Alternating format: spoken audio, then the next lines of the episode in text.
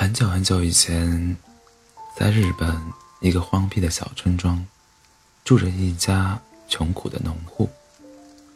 他们为人善良，但由于孩子多，日子过得连糊口都很困难。儿子们十几岁就得跟父亲下地干活，女孩们几乎刚学会走路就得帮助母亲料理家务。最小的是一个男孩。由于先天不足，长得身单力薄，看样子日后难以胜任农活，但他却很聪明，比哥哥姐姐都伶俐。双亲认为他将来当一个和尚，要比做农民更合适些。一天，父母领他到村中的寺院去见方丈，请求他收儿子入庙，落发为僧。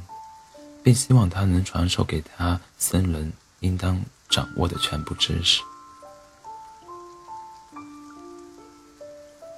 方丈和颜悦色地向孩子提了一些不易回答的问题，没料到他竟对答如流。方丈喜在心间，立刻应允收他为徒，并准备把他培养，把他培养成为一名高僧。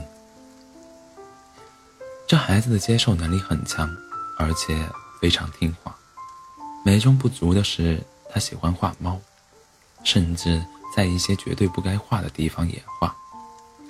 没人的时候，他就画猫，在经书的空白边页上画，在祭坛的瓶颈上画，在墙壁上画，在柱子上，在柱子上画，总之无处不画。为此，方丈训训斥过他几次，但他都未能幡然悔改，因为他控制不住自己。人们说他有绘画天才，也正因为如此，他才不适合当和尚。一个虔诚的僧人是应该苦读经书的。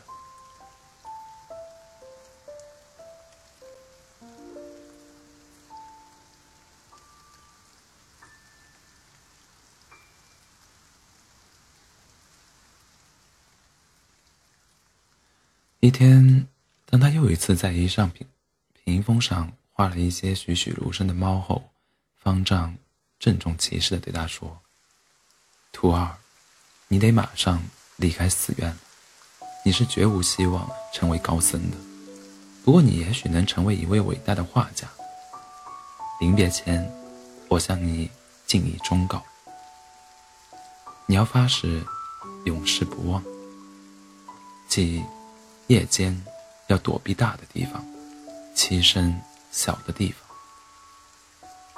孩子不明白“躲避大的地方，栖身小的地方”这句话的含义。他一面收拾小包裹，一面琢磨，百思不得其解，但又不敢动问。他向师傅道了别，便默默地离开了寺院。出了寺，出了庙门，他就犯起愁来。不知道自己该投身何处，也不知道该做些什么好。要是直接回家，准会由于不守寺规，遭遭到父亲的惩罚，所以他不敢回家。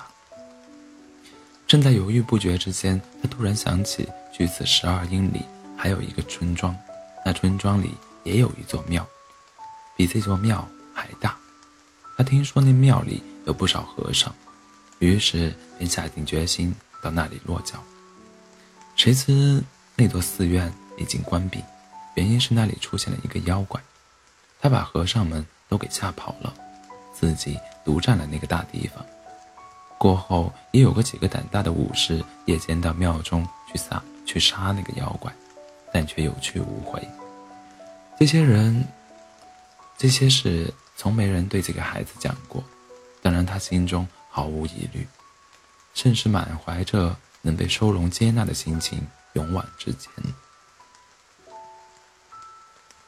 当他到达那个村村子时，已经是夜间了。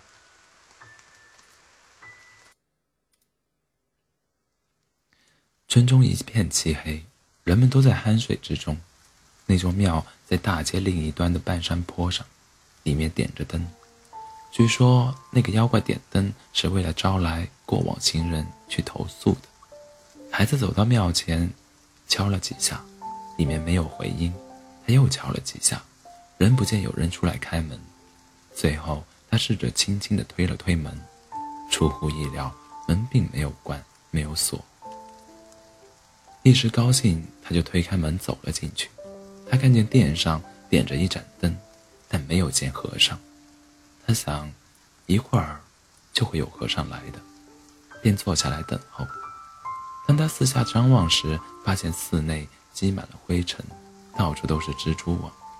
他心中反倒暗自高兴起来。他想，这里一定是人手不足，肯定会愿意收一个徒弟打扫殿堂的。不过他心中也有些疑虑：和尚们怎么才能忍受得了让这神圣的地方落上这么厚的灰尘土呢？他虽然这样想，但有一处地方却使他高兴起来，那就是殿堂上有一些白色的大屏风，那正是作作画的好地方。他一时兴起，竟然不顾一路劳累，立即寻觅起能够充当画笔的东西来。找来找去，总算找到了一件合适的东西，便沾上墨水画起猫来。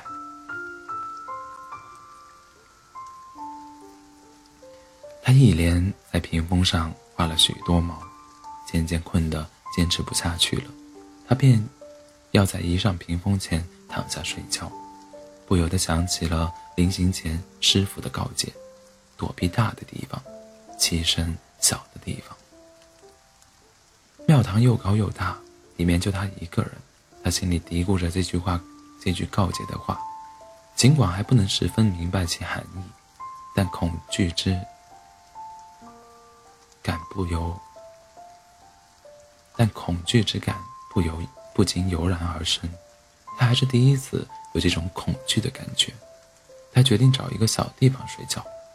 他发现旁边有一个小室。拔开拉门便进去了，然后为首把门拉严，便躺下睡了。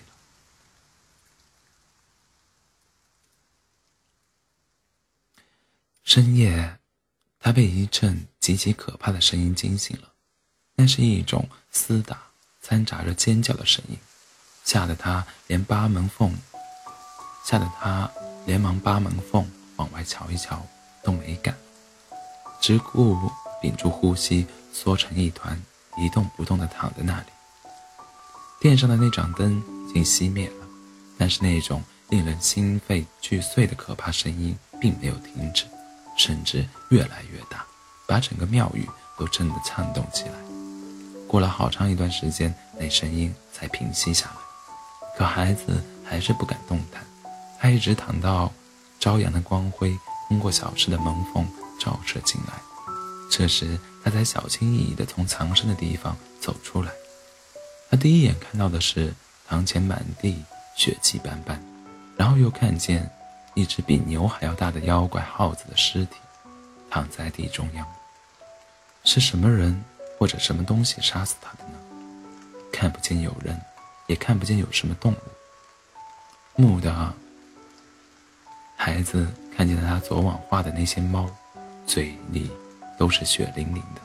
这时他恍然大悟，原来这只妖怪耗子是被他画的这些猫给咬死的。也只有这时，他才悟出为什么那只智、那位智慧的老方丈告诉他，夜间要躲避大的地方，栖身小的地方的奥妙。后来，这个孩子果然成为一名著名的画家，他画的猫名扬海内外。